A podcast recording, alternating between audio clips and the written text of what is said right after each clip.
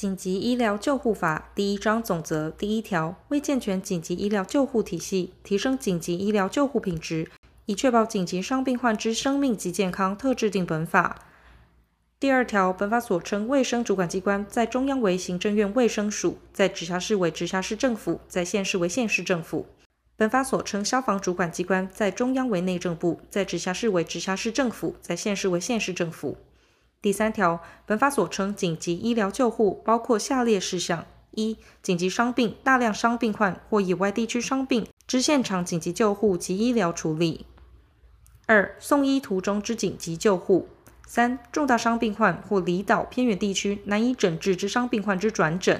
四、医疗机构之紧急医疗。